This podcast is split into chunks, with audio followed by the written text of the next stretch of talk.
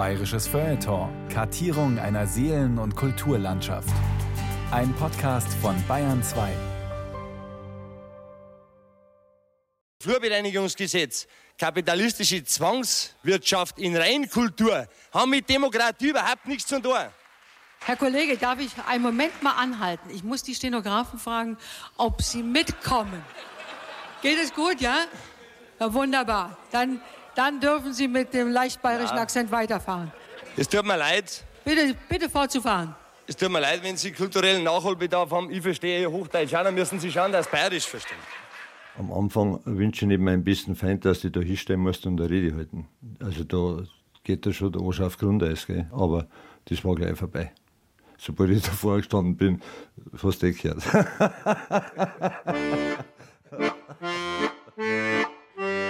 Hier ist Kreuzeder und die Auferstehung. Ein Biobauer denkt querfeldein. Von Lisa Weiß. Hirs Kreuzeder war mal Abgeordneter im Deutschen Bundestag.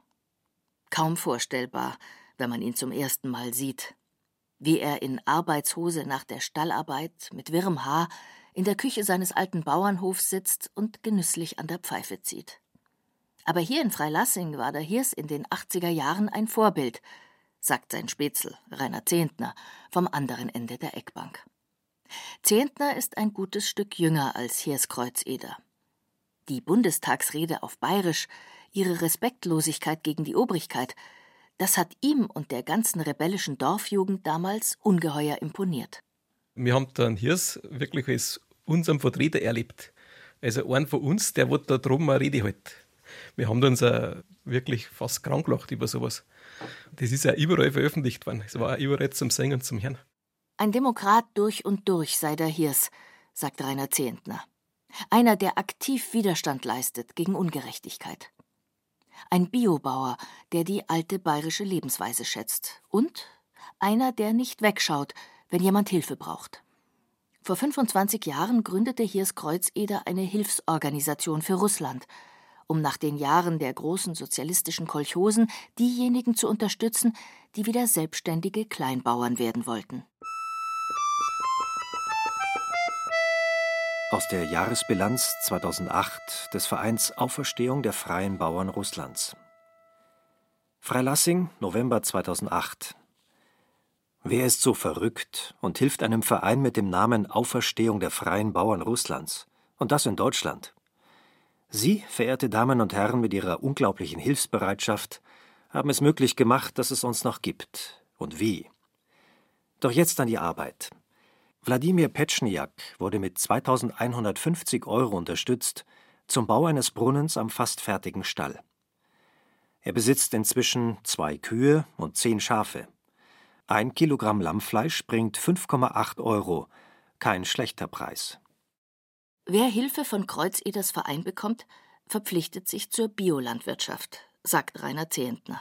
Er ist ein Biobauer, er kann mit den jungen Bauern über das Erdäpfelsetzen reden oder über die Ernte und die Fruchtfolge auf den Feldern, weil er das eigentlich seit klar auf praktiziert. Wann bist du Bauer? Wann hast 61 ist der Papa gestorben, von da weg bin ich Bauer. Also wie alt warst du da? Zwölf. Hier ist Kreuzeder, zieht noch einmal an der Pfeife. Ein prüfender Blick zum Holzofen, der die Küche heizt. Ein bisschen lässt er sich schon bitten, bevor er anfängt. Ich bin ja gerade sieben Jahre in die Schule gegangen. Ich bin eigentlich von der Bildung her ein völliger Depp. Wieso das? Weil sie mir das acht Jahre geschenkt haben, weil sie mich gebraucht haben daheim.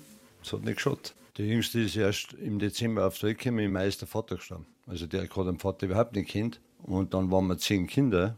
Also ich habe meine ganze Jugend damit verbracht, Suppe kochen, Drucker legen. Das war ganz normal.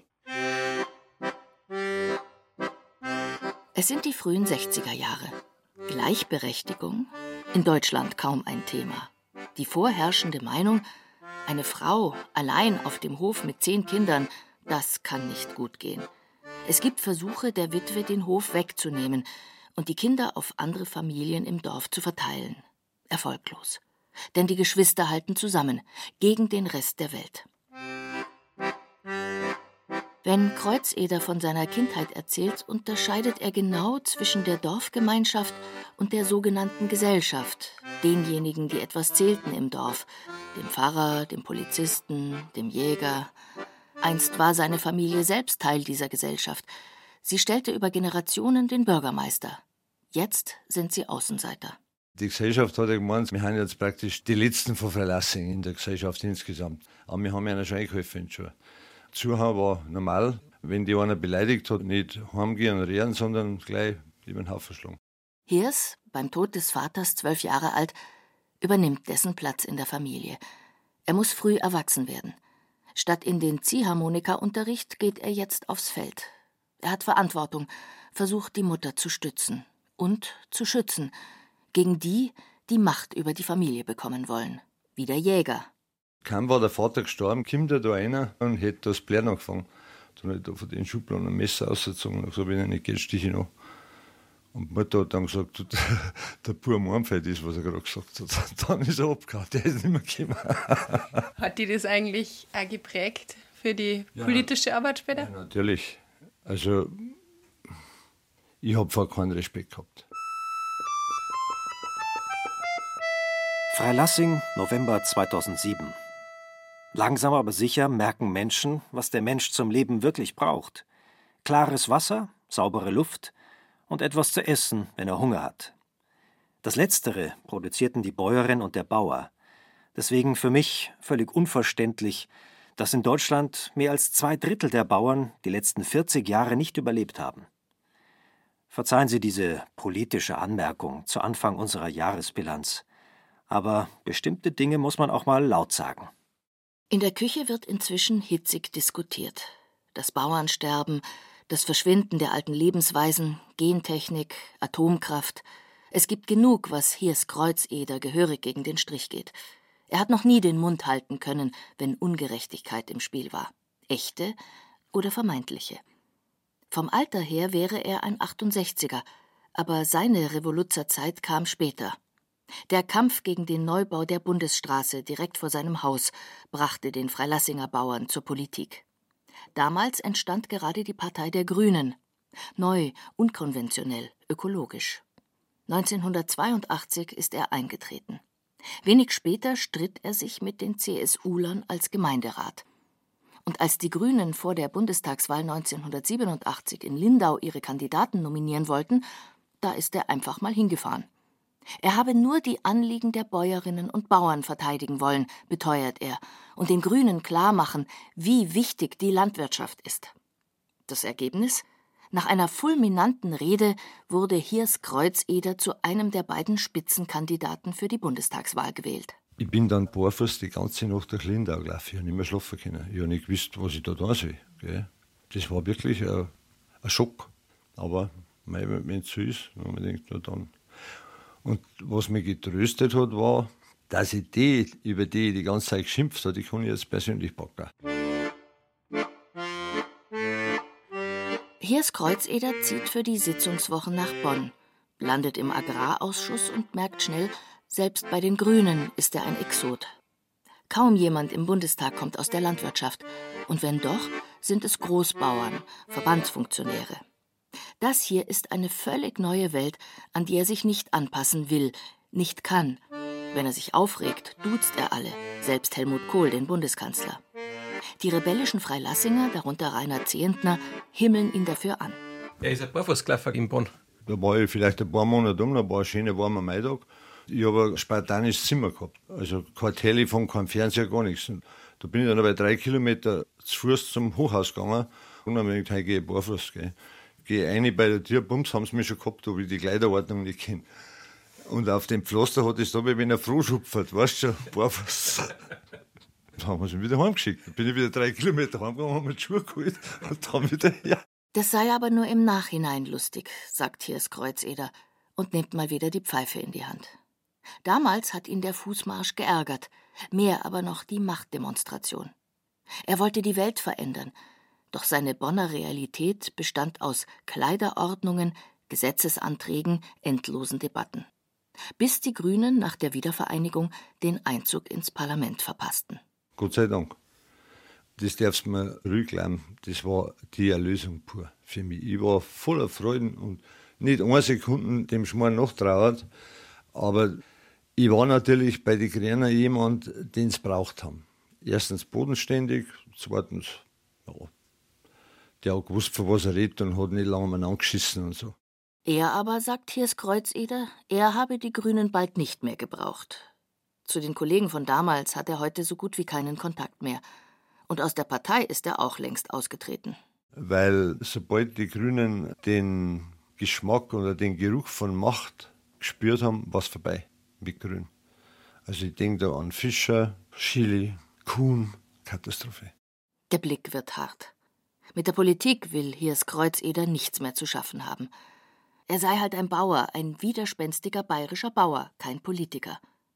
Rainer Zehentner mischt sich ein. Der Hirs, das werde ich jetzt nicht gern hören, aber er ist durch und durch politisch. er hat ein Naturtalent als Politiker. Das haben viele nicht, die in der Partei Karriere machen möchten. Aber er war zum Beispiel immer wieder mit den Leuten reden. Und das kommt an. Also für mich ist der Hirs ein unglaublich talentierter Politiker. Dazu sagt Hirs Kreuzeder nichts. Er springt lieber auf, schenkt Kaffee nach, öffnet das Türchen des alten Holzofens. Oh, oh. Oh, oh, Und vor lauter Ratschen war das Feuer beinahe ausgegangen. Nebenan klingelt das Telefon. Natürlich ein alter Apparat. Ein guter Moment, um Rainer Zehntner mal im Vertrauen nach den schlechten Eigenschaften des Hirskreuzeder zu fragen. Oder ist er wirklich unfehlbar? Zehntner muss nicht lang überlegen. Also auf Versammlungen, da kann er einfach fürchterlich lästig werden. Da hat man fast nicht aushalten, weil er sich einfach nichts scheißt. Und wenn er sich ärgern muss, dann geht der Gall mit ihm durch. Und dann sagt er einer, was er gerade denkt. Ich stelle mir früher einen Stammtisch vor, wo die Leute einfach gerade außer gesagt haben, was los ist. Und heute taktieren wir ja eher, hält sich zurück oder ist diplomatisch, aber das kann der Hirs einfach nicht. Und wenn der Hirs sich mit jemandem zerstreite, dann sei das endgültig. Selbst wenn es die besten Freunde sind. Sogar. Rainer Zehntner unterbricht sich und schaut Hirs Kreuzeder an, der zurück in der Küche ist. Äh, ich weiß jetzt nicht, wie, wie, wie offen der ist. Also, ganz. Ganz. Er trifft sie mit den eigenen Kindern immer und redet mit denen immer. Und das ist etwas, ich, ich habe selber zwei Kinder, das, das kontinuiert auch sowas. Und da verstehe ich ihn auch nicht ganz. Aber da, da kann er auch nicht aus, er ist halt so. Hiers Kreuzeder hat fünf Kinder, vier Mädchen und einen Buben von drei Frauen. Die jüngste Tochter, Anna, geht noch zur Schule. Sie wohnt wie ihre Mutter auf dem Hof. Hirsel, der zweitjüngste, ist Schlosser. Und dann sind da noch die drei großen Mädchen aus seiner ersten Ehe. Längst sind sie erwachsen. Als seine Frau und er sich trennten, blieben die Töchter bei ihm auf dem Hof. Es ist fast, als wiederhole sich die Geschichte seiner eigenen Kindheit, nur dass es diesmal der Vater ist, der die Kinder allein erzieht. Und wieder steht die Familie damit abseits der Norm. Ein alleinerziehender Vater in den 90er Jahren und das im tiefsten Bayern, da steht schnell das Jugendamt vor der Tür. Aber Supperl kochen, Kinder versorgen, das hat er ja schon in seiner Jugend gelernt. Wenn Kreuzeder Fotos von seinen Kindern zeigt, wenn er Geschichten erzählt, merkt man, wie stolz er auf sie ist, wie gern er sie hat. Alle. Auch wenn da die Sache mit der drittältesten Tochter ist. Sie wollte eigentlich den Hof übernehmen. Sie hat sich voll eingehängt, das war top, das Verhältnis war top. Und dann lernen sie einen kennen und dann ist losgegangen schon langsam. Der Höhepunkt war dann einen eigenen Hauseingang für sich und ihren Freund. Das heißt so quasi, durch die Haustür, wo ich gehe, können die nicht mehr gehen. Ich gesagt, mach ich nicht. Ja, dann gingen sie. Ich gesagt, dann geht's halt. Das war's dann. Und die Tochter ist jetzt wo? Die ist jetzt in der Nachbargemeinde. Verheiratet, hat zwei Kinder. Ja, wäre ihr gut gehen, glaube ich. Ein kurzer Blick ins Leere. Dann, nach einer Pause, Ewig schade. Also, natürlich ist es so, da jeden Tag, das vergeht kein Tag, wo ich nicht an die Kinder denke, aber das hilft mir nichts. Das geht halt nicht mehr anders. Aus. Und da gibt es keinen Weg zurück? Da gibt's, für mich gibt es keinen. Ne? Das ist vorbei. Freilassing, November 2012. Slava Lotzig im Landkreis Lomonossow. Geld für den Weiterbau des Stalles. Übrigens sind seine Frau und er stolze Eltern eines Sohnes geworden. Wenn der Sohn wieder Vater wird, hat Russland vielleicht doch Zukunft. Nachdem Rainer Zehntner sich verabschiedet hat, führt Hiers Kreuzeder durch sein Anwesen. 18. Jahrhundert. Stube, Waschküche. niedrige Decken. So, dann gehen wir mal laufen. Nur wo es gar nicht anders ging, wurde modernisiert. Und, nicht ganz unerwartet, eine Che Guevara-Flagge vor der Tür. Das ist mein Schlafzimmer. Das sind vielleicht viele Bücher. Das ist alles Russland und das ist auch alles Russland. Er deutet auf zwei der vielen Holzregale, die vollgestopft mit Büchern sind. Das Bett ist kaum zu sehen. Lesen, das war schon mit zehn Jahren sein Hobby. Unübersehbar die Faszination für Russland. Etwas, was ihm der Vater noch mitgegeben hat, der im Zweiten Weltkrieg an der Ostfront war. Wir sind da in der Stunde drin geguckt und ich war vielleicht fünf Jahre alt und meine zwei kleinen Brüder noch. Und er hat Zeitung gelesen und irgendwann hat er sich zu uns umgedreht. Wir haben gemeint, er verzeiht ein Märchen. Und hat dann so angefangen. Also ich war mal in einem Land, so fangen normal Märchen an. Das ganze Land nur Blumen, also die Sonnenblumen in der Ukraine. Und die Blumen waren so groß, da man gemeint hat, die Leute sind kleiner wie bei uns. Dabei waren die Blumen so groß. Er hat uns natürlich nichts erzählt von dem, was er mitgemacht hat, sondern nur die schönen Sachen. Ich war total weg. An dem Tag ist meine Liebe zu Russland entstanden. Doch bis er selbst nach Russland reisen sollte, dauerte es noch. Erst als Bundestagsabgeordneter kam er auf Einladung russischer Bauern in die Nähe von St. Petersburg. In dem ganzen Regierungsbezirk hat es ein Krankenhaus gegeben für Waisenkinder. Von über 30 Kindern waren mehr als die Hälfte mit AIDS infiziert bereits, weil die gerade Einwegspritzen gehabt haben. Und dann bin ich heim, ich war völlig schockiert. Also da war wirklich keine Heizung im Winter. So wird zu minus 10, 15 Grad gehabt haben. Die Fenster teilweise kaputt. Kinder habe ich gesehen, wo die Ratzen in der Nacht die Zehen angefressen haben. Die Reise wird zum Schlüsselerlebnis. Zurück in Deutschland kauft er erst einmal Einwegspritzen. Doch er will nachhaltiger helfen, will das Land seiner Kindheitsträume wieder auferstehen lassen.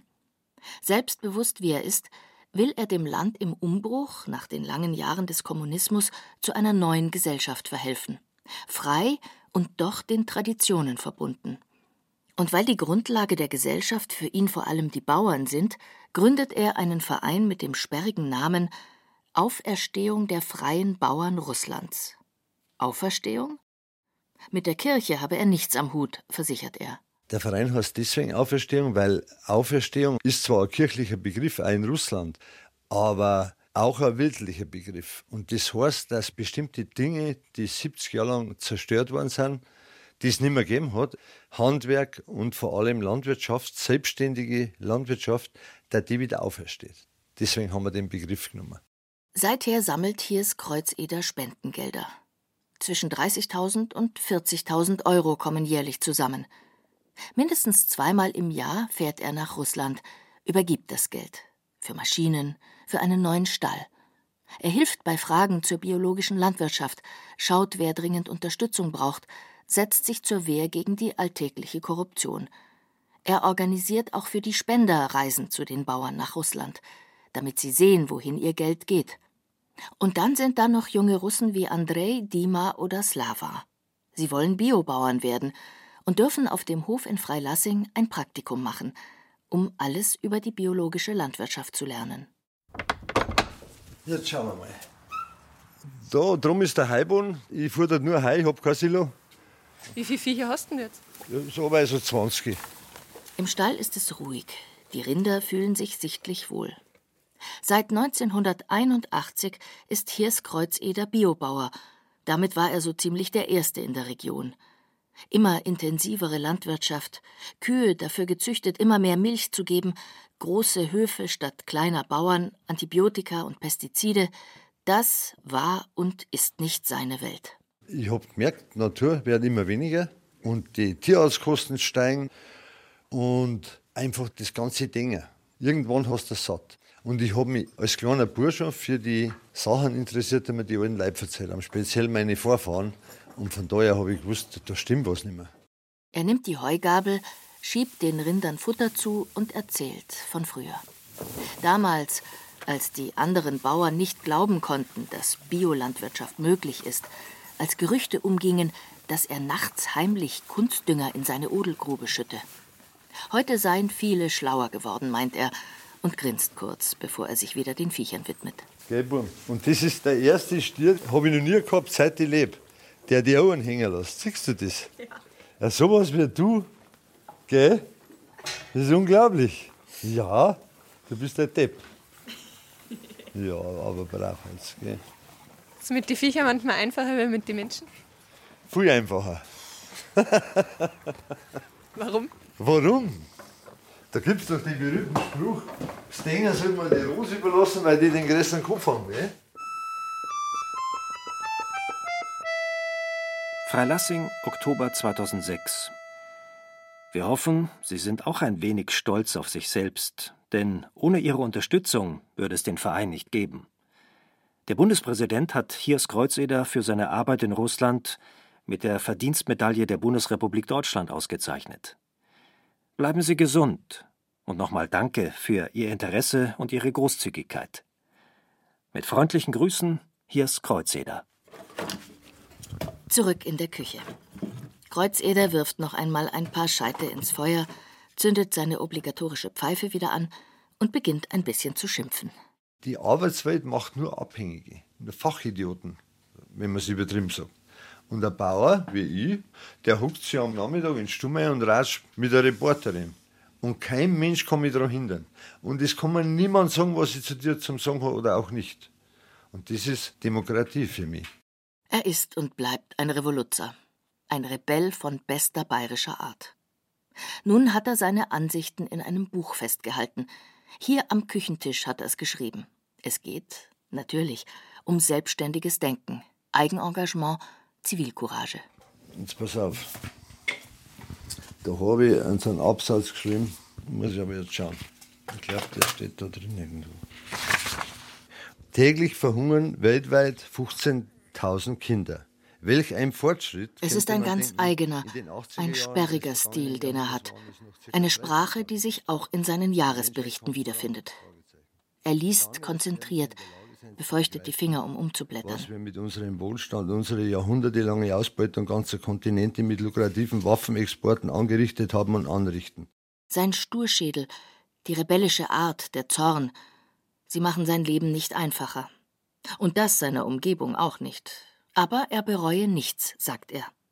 Außer, dass er nicht schon früher viel kompromissloser war. Wenn du Widerstand leistest, wenn du anders sagst als die anderen, dann musst du es auch wissen, warum nicht einfach so pauschal, die so, wenn ein Stammtisch gehört, bist du auch solcher oder so. Das kannst du vergessen.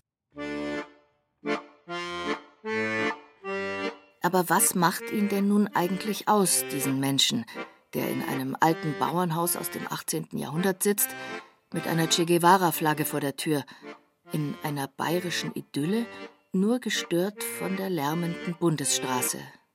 Einen wie ihn, der eigentlich innerlich immer noch barfuß geht dem Viecher eigentlich lieber sind als der Mensch und der doch durch und durch politisch ist.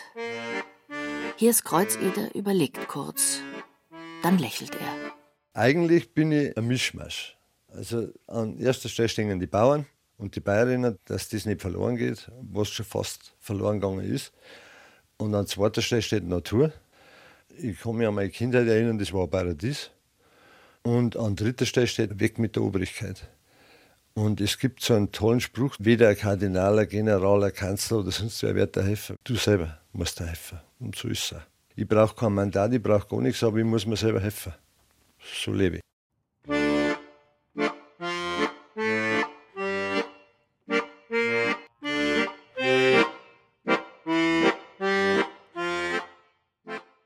Hier ist Kreuzeder und die Auferstehung.